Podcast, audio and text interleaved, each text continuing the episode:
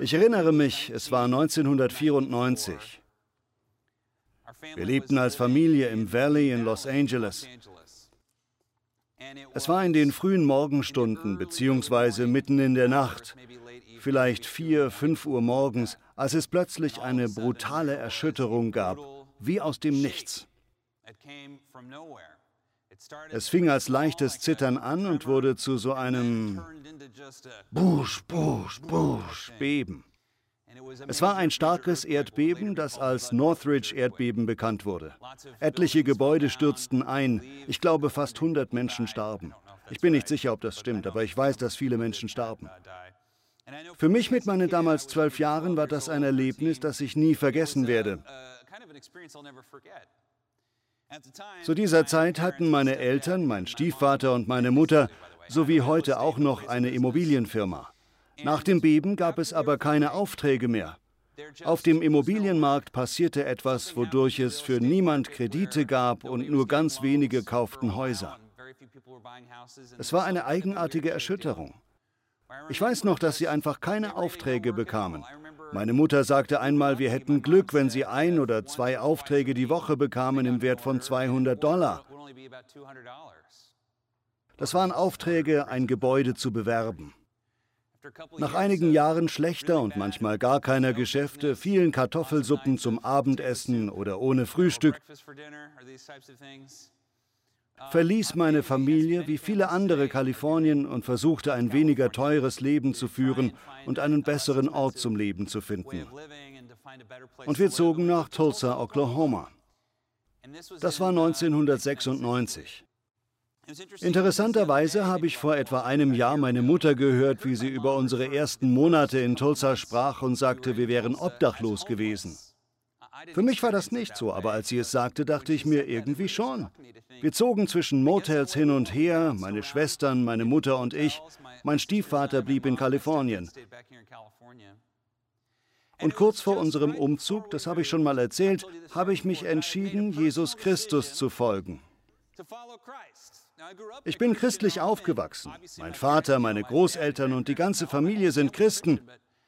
Aber als Teenager in dieser Lebensphase war das nichts Persönliches. Es war wie ein Etikett. Ich hatte mich also kurz vorher entschieden, Jesus Christus zu folgen. Ich bin nicht bei einem Aufruf nach vorne gegangen, ich habe kein besonderes Gebet gesprochen. Ich habe dort auf meinem Stuhl in der Kirche gegenüber von Disneyland im Anaheim Convention Center meine Entscheidung gefällt, mit Jesus zu leben. Und nur kurz darauf sind wir umgezogen. Wenn ich zurückschaue auf diese Zeit, die ersten Monate, die ich in Tulsa war, empfinde ich es als echtes Glück, dass der Teufel durch diese Vorsorge Gottes diesen kleinen Samen nicht rauben konnte, den Gott in mein Herz gelegt hatte.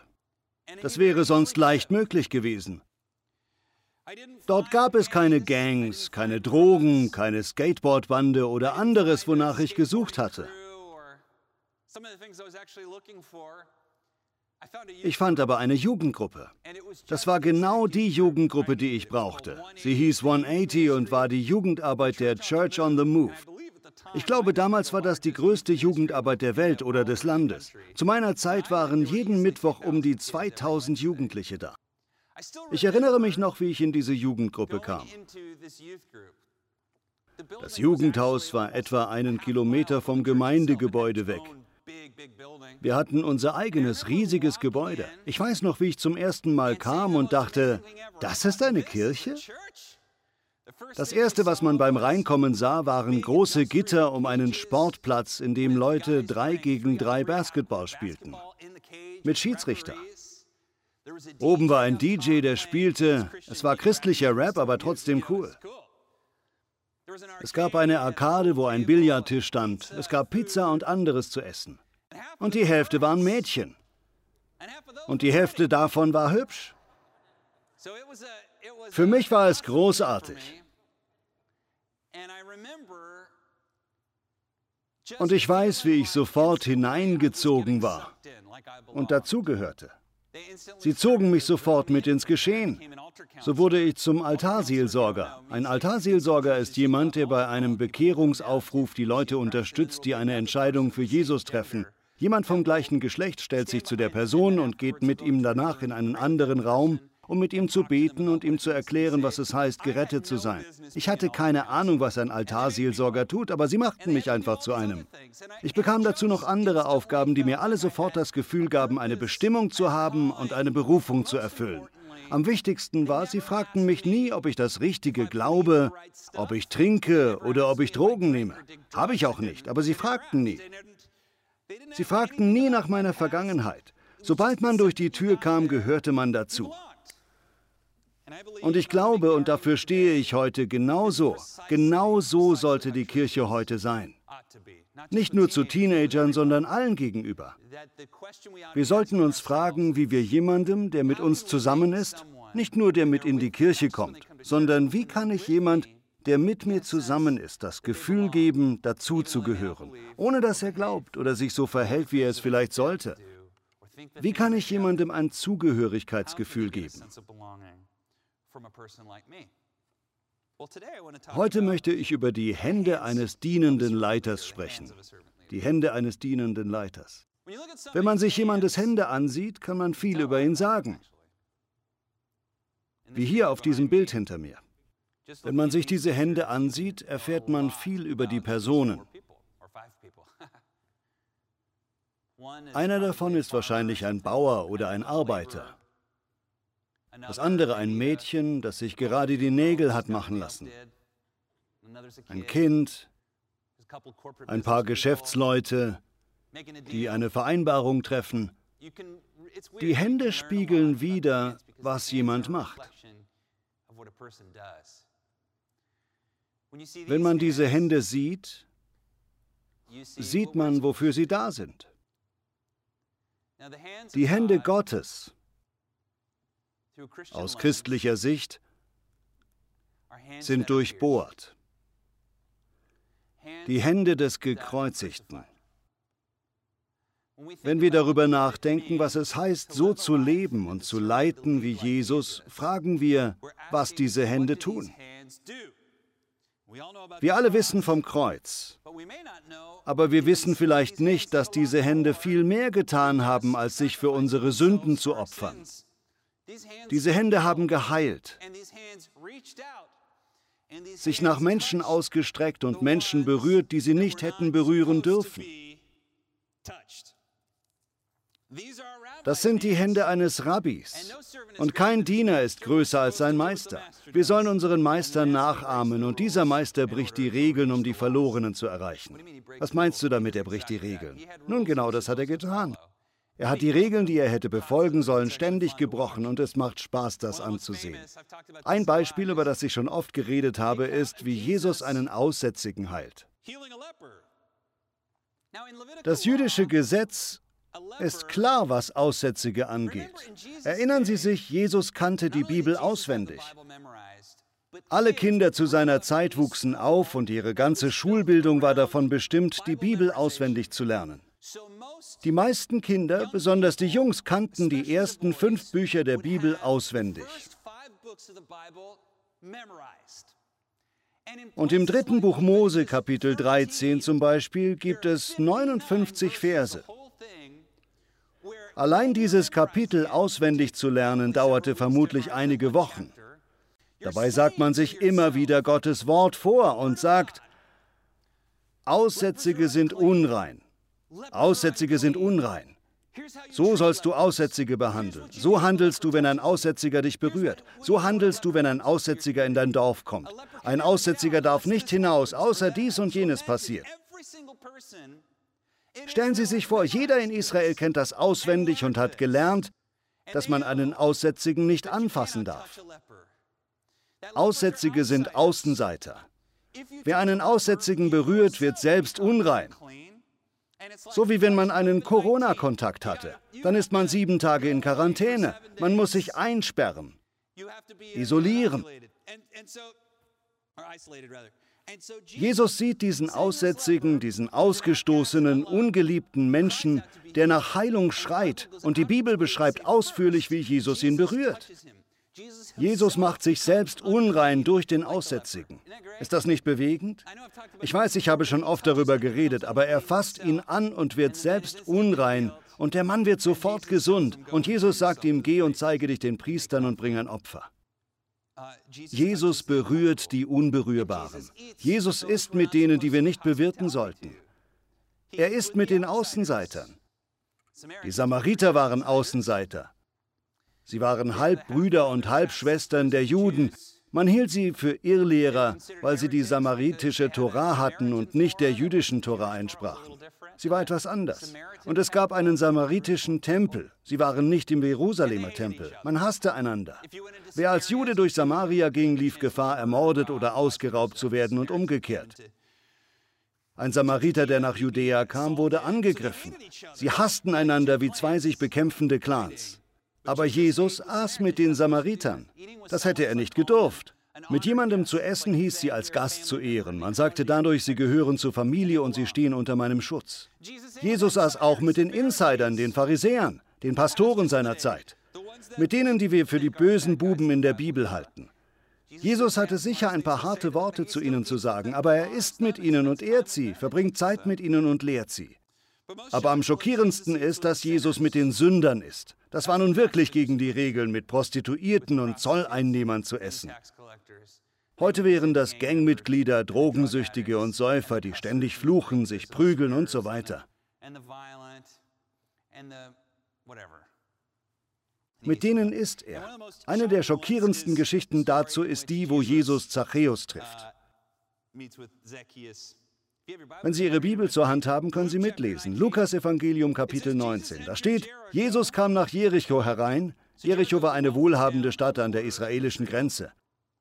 Da steht, Jesus ging durch Jericho, dort lebte ein sehr reicher Mann namens Zachäus. Er war der oberste Zolleinnehmer. Ich habe Ihnen das sicher schon erzählt, aber ein Zolleinnehmer zur Zeit Jesu war ein böser Mensch. Samariter, Aussätzige, das sind nicht wirklich böse Leute. Zolleinnehmer waren es wirklich. Als die Römer Israel besetzt hatten, stellten sie jüdische Zolleinnehmer ein, um Zölle einzunehmen. Die Zolleinnehmer konnten auf die Summe, die an Rom ging, einfach ihre eigene Summe draufschlagen und sich aussuchen, wie viel das sein sollte. Einfach ein kleiner Aufschlag und den konnten sie für sich selbst behalten. Wenn zum Beispiel der Steuersatz bei 10% lag, nahmen sie vielleicht 12% als kleines Extra. Ein bisschen Taschengeld für sich selbst. Und jeder wusste davon. Die Leute sagen also, du betrügst mich. Und er darauf, nein, nein, ich nehme gar nichts. Dann wurde verhandelt. Die Zolleinnehmer hatten also nicht nur den Ruf, Diebe zu sein und Betrüger, weil sie einem abnahmen, so viel sie konnten, sie waren auch Verräter in einer Zeit, wo jeder die Römer wieder loshaben wollte. Sie haben den Römern Geld verschafft. Zachäus war nicht nur ein Zöllner, sondern der oberste der Zolleinnehmer. Das heißt, er legt die Extrasumme fest. Er ist der Chef über all die kleinen Typen, die herumziehen, an die Türen klopfen und Geld fordern. Er ist kein guter Kerl. Er ist ganz sicher ein Dieb, sicher ein böser Mann. In der Bibel steht, er war der oberste Zolleinnehmer, Zöllner und reich. Wie er reich wurde? Sicher nicht auf ehrliche Art. Zachäus wollte sehen, wer Jesus war, und weil er klein war, konnte er die Menge nicht überblicken. Sie kennen vielleicht dieses Lied. Wer kennt das Lied hier? Soll ich es singen? Mach ich nicht. Aber glauben Sie mir, Zachäus war ein kleiner Mann. Im ersten Jahrhundert war der durchschnittlich jüdische Mann um die 1,60 groß. Wenn es also heißt, er war ein sehr kleiner Mann, dann reden wir von einer Art Hobbitgröße. Zu dieser Zeit gab es noch mehr Vorurteile gegen kleine Menschen als heute. Er war ein kleiner Mann und so heißt es, da rannte er ein Stück voraus und kletterte auf einen Maulbeerfeigenbaum, der am Weg stand. Von hier aus hoffte er, einen Blick auf Jesus zu werfen. Als Jesus dort vorbeikam, schaute er hinauf und rief, Zachäus, komm schnell herunter, ich soll heute dein Gast sein. Eilig stieg Zachäus vom Baum herunter und nahm Jesus voller Freude mit in sein Haus. Als die Leute das sahen, empörten sie sich über Jesus. Wie kann er das nur tun? Er lädt sich bei einem Gauner und Betrüger ein. Und wie recht sie hatten. Ich verrate Ihnen noch was. Es war schon überraschend genug, dass Jesus sich selbst einlädt, denn das macht man nämlich nicht. So wie ich jetzt fragen würde, hey, kann ich zu dir zum Mittagessen kommen? Das wäre zwar okay, aber irgendwie komisch. Aber er lädt sich selbst ein, in sein Haus zu kommen. Ich habe das schon mal so gesagt. Stellen Sie sich vor, Billy Graham kommt in Ihre Stadt. Sie leben in einer Kleinstadt und dort gibt es ein Treffen von berühmten Menschen. Und ich werfe einfach ein paar Namen in die Runde. Tun wir mal so, als ob sie noch alle leben. Die Leute, die Billy Graham sehen wollen, sind Martin Luther King, Mutter Teresa, Dr. Schuller oder jemand anderes, den Sie wirklich bewundern dafür, dass er viel getan hat für andere, den Billy Graham zum Essen einladen würde.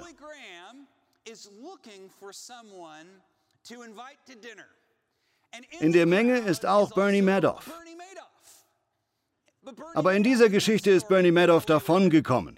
Jeder weiß, was Bernie Madoff getan hat, aber durch seine schlauen Anwälte kam er frei und hat immer noch das ganze Geld, um das er die Leute betrogen hat.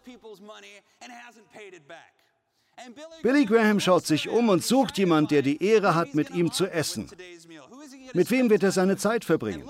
Er sieht an Martin Luther King und Mutter Teresa vorbei und auch an ihrem persönlichen Lieblingsheiligen, den jeder liebt und verehrt und ruft, Bernie Madoff! Heute komme ich zu dir zum Essen. So schockierend war das für die Leute. Sie sehen Zachäus an und sagen, der Typ hat meiner Oma ihre Gesundheitsvorsorge geklaut. Sie konnte sich keine Tabletten mehr kaufen. Der Typ. Rabbi, weißt du, was der Kerl verbrochen hat? Ernsthaft? Mit dem isst du?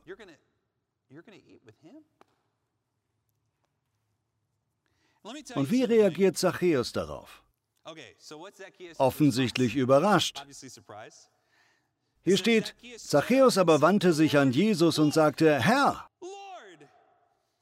ich werde die Hälfte meines Vermögens an die Armen verteilen.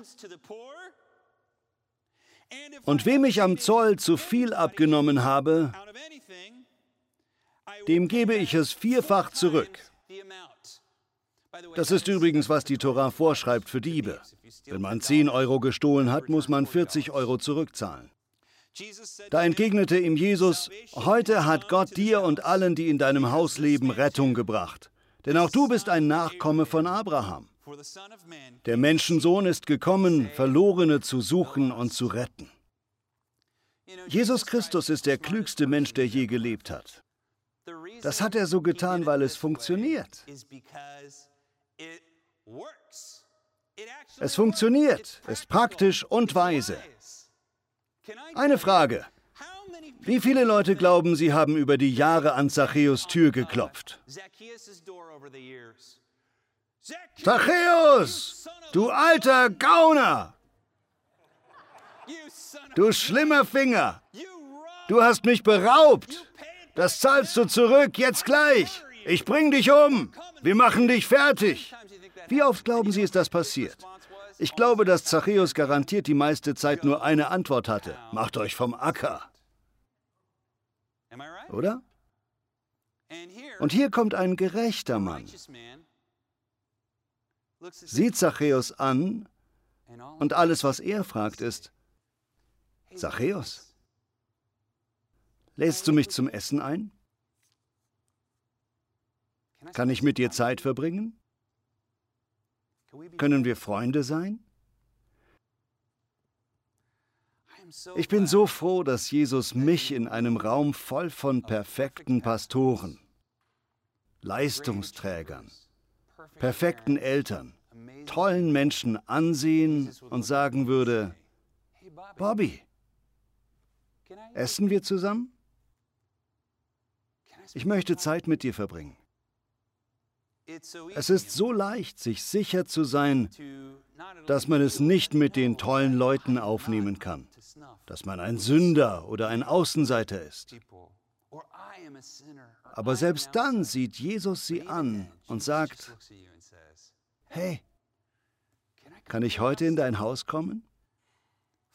Liebe Freunde, es gibt keinen kraftvolleren, freundlicheren und praktischeren Weg, ein Herz zu ändern, als indem man sagt, du gehörst dazu. Du bist wichtig. Alte Ziege, du bist meine Freundin. Ich bin auf deiner Seite. Zugehörigkeit hat eine unglaubliche Kraft. Und ich kann Ihnen sagen, der Satan weiß das. Der Teufel weiß das. Auf diese Weise stiehlt der Satan am häufigsten unsere Kinder, unsere Teenager. Wenn man nach Los Angeles in die Innenstadt geht und dort auf diese Gangs trifft, sieht man Kinder, die oft ohne Vater aufgewachsen sind. Sie haben eine Gemeinschaft gefunden, die, obwohl sie oft Leute töten, mit Drogen handeln und rau sind, bestimmten Regeln folgen, wie man sich Respekt verdient. Dadurch kann man drin sein oder draußen. Und wenn Sie dann auf diese Kinder zeigen und sagen, du gehörst dazu, du gehörst hierhin, dann haben Sie ein Zuhause. Als Pastor habe ich gesehen, wie die Hölle die Kraft von Zugehörigkeit benutzt, um besonders junge Leute zu verführen, einen Lebensstil zu wählen, von dem wir nie im Leben denken würden, dass sie das täten. Und das einfach nur, weil sie sich dort zugehörig fühlen. Ob das Gangs sind, Drogen oder Prostitution oder an was sie auch denken, wenn sie an ihre Nichten, ihre Neffen oder die Kinder ihrer Freunde denken oder worauf sie vielleicht in ihrem eigenen Leben zurückschauen. Sie kennen die Kraft des Gefühls, dazu zu gehören. Ich weiß noch, wie in der Schule ein Mädchen, die sich bekehrt hatte, zu mir sagte, Bobby, ich höre mit dem Kiffen auf. Ich rauche kein Haschisch mehr. Sie erzählte mir das und meinte, aber ganz ehrlich, das macht mich auch traurig. Ich genieße das wirklich, nicht nur das Kiffen, sondern mit meinen Freunden im Kreis zu sitzen, Geschichten zu erzählen und Hasch zu rauchen. Aber ich gebe das auf für Jesus. Ich hörte in ihrer Stimme, dass sie einen Ort aufgab, von dem sie sicher war, dazuzugehören, für einen Ort, wo sie nicht sicher war, ob sie dazugehört. Sie war noch nie da. Sie vertraute darauf, dass das Reich Gottes ein Ort ist, wo sie Freunde, Liebe und Freundlichkeit findet, auch wenn sie noch nichts von der Lehre zur Dreieinigkeit weiß und das Lukasevangelium noch nicht ganz gelesen hat. Oder wenn sie noch ein paar schlechte Angewohnheiten hat. Sie muss wissen, dass es einen Ort gibt, wo sie dazugehört. Das ist das Evangelium. Das Evangelium von Jesus. Die Hände des dienenden Leiters sind Hände, die die Unberührbaren berühren. Er sagt, ich liebe dich nicht nur, du gehörst hierher. Du bist daheim, können wir zusammen essen, willkommen. Das Evangelium ist die Botschaft, dass Sünder berührt werden durch Gnade. Gnade heißt, du kannst es dir nicht erarbeiten. Gnade heißt, du kannst dich nicht selbst retten. Ich glaube, die richtige und beste Weise, wie wir als Menschen und als Kirche etwas bewirken, ist, dass wir anderen nahebringen, was Jesus uns gelehrt hat. Zugehörigkeit vor richtig Glauben. Zugehörigkeit vor richtigem Benehmen. Zugehörigkeit, bevor du der Mensch bist, zu dem Gott dich berufen hat. Das lernen wir von Zachäus. Dass selbst jemand wie Bernie Madoff ein Zuhause finden kann im Reich Gottes. Bernie, wenn Sie zuhören, Sie sollen wissen, Gott liebt Sie und ich auch. Das wäre cool. Schreiben Sie mir, wenn Sie das gehört haben. Ich möchte mit einer Frage zum Schluss kommen. Wer sind die Unberührbaren in Ihrem Leben? Viele von uns denken zu schnell an die offensichtlich Unberührbaren und das sind sie vielleicht auch für sie. Wir denken oft an Bandenmitglieder, Drogendealer, Obdachlose oder Prostituierte. Wir denken, das sind die Unberührbaren. Aber ich möchte Sie ganz sanft herausfordern, realistisch über die wirklich Unberührbaren in Ihrem Leben nachzudenken. Sehen Sie, ich kenne diese Kirche und ich kenne Gottes Leute. Ich glaube, für viele von Ihnen wäre es leichter, Zeit mit einem Obdachlosen zu verbringen, als mit einem Jugendlichen, der zur Antifa gehört. Für manche wäre es leichter, mit einem Drogendealer Zeit zu verbringen, als mit einem Trump-Anhänger oder Biden-Anhänger oder Rassisten oder irgendeinem anderen Bösewicht. Damit meine ich, in unserem Denken entsteht ganz schnell eine Art Stammesbewusstsein, wenn es um verschiedene politische Meinungen und Ansichten geht. Das ist dann ihr Unberührbarer. Wenn Sie beim Hören dieser Worte schon die Fäuste ballen, dann sind das Ihre Unberührbaren. Vielleicht sind Sie politisch nicht sonderlich interessiert. Dann sind es möglicherweise die Menschen an Ihrem Arbeitsplatz. Vielleicht gibt es Konkurrenten, jemand im selben Marktsegment, der sie unterbietet oder versucht, sie zu verdrängen. Oder jemand, der versucht, ihre Position einzunehmen. Sie beide hoffen auf eine Beförderung und nur einer kann sie bekommen. Und sie haben das Gefühl, jemand spielt mit faulen Tricks. Vielleicht auch nicht und sie können ihn einfach nicht leiden. Vielleicht ist es der doofe Nachbar mit dem Hund, der ständig bellt und in ihren Garten macht. Wie oft haben Sie ihn schon gebeten, nicht in Ihre Einfahrt zu parken? Oder er wirft seinen Müll auf Ihre Wiese oder ist zu laut. Vielleicht die Jugendlichen nebenan, die ständig laute Partys feiern und auf ihrer Wiese trinken. Ich glaube, die wahren Unberührbaren sind solche Leute. Die Sorte Menschen, bei denen sie sich betrogen fühlen würden, wenn einer ihrer Freunde sie lieben, ihnen helfen und freundlich zu ihnen wäre. Sie würden denken, wie kannst du nur? Ich dachte, du bist mein Freund. Ich dachte, wir sind gleich, wir sind doch Familie. Wie kannst du so jemand helfen? Wie kannst du den lieben? Weißt du, was die glauben? Weißt du, was die machen? Weißt du, was die mir angetan haben? Die versuchen doch dieses Land zu zerstören. Sie versuchen meine Kirche zu zerstören. Sie versuchen meine Firma kaputt zu machen. Die taugen nichts. Im Reich Gottes fliegt das alles aus dem Fenster. Ja, genau. Wir lassen Gott diese Dinge richtig einordnen. Wir können gut von böse unterscheiden und richtig von falsch. Aber letzten Endes möchte ich so wie Jesus sein und sagen, wollen wir zusammen essen? Und solche Menschen sind wir. So ein Mensch sind Sie. Sie sind kein bitterer, zorniger Mensch. Stimmt's? Wir halten anderen Menschen nicht vor, wenn wir anderer Meinung sind oder sie für schlecht halten. Wir lieben Menschen, so wie sie sind, und verstehen, welche Kraft Zugehörigkeit hat. Nichts verändert Herzen wie Zugehörigkeit. Lernen Sie aus der Geschichte von Zachäus.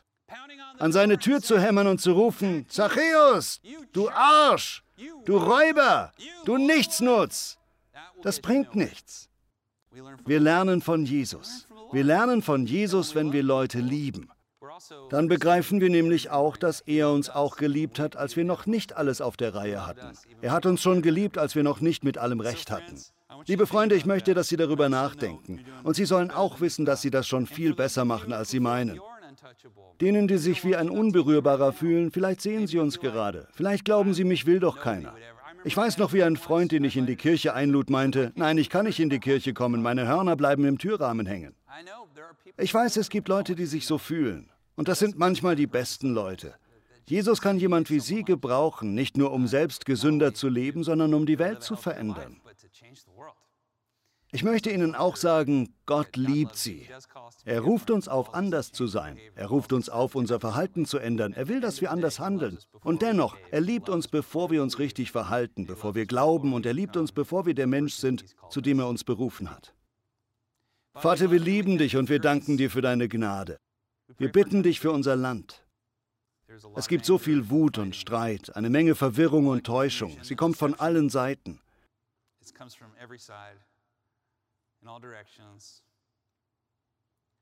Wir beten für unsere Verwandten und Freunde, mit denen wir Meinungsverschiedenheiten haben. Danke, Vater, dass wir Freunde und Familie haben. Wir beten für unsere Nachbarn und Konkurrenten, ja sogar für unsere Feinde. Danke, dass unsere Feinde uns Dinge zeigen können, die unsere Freunde uns nicht zeigen können. Wir bitten dich um deinen Segen für sie und vergeben ihnen. Herr, wir bitten dich im Namen Jesu, dass du uns vergibst, wie wir ihnen vergeben, im selben Maß, wie wir ihnen vergeben. Vater, bitte füll du unsere Herzen mit Mitgefühl, Barmherzigkeit, Freundlichkeit und Frieden. Das bitten wir im Namen Jesu. Amen.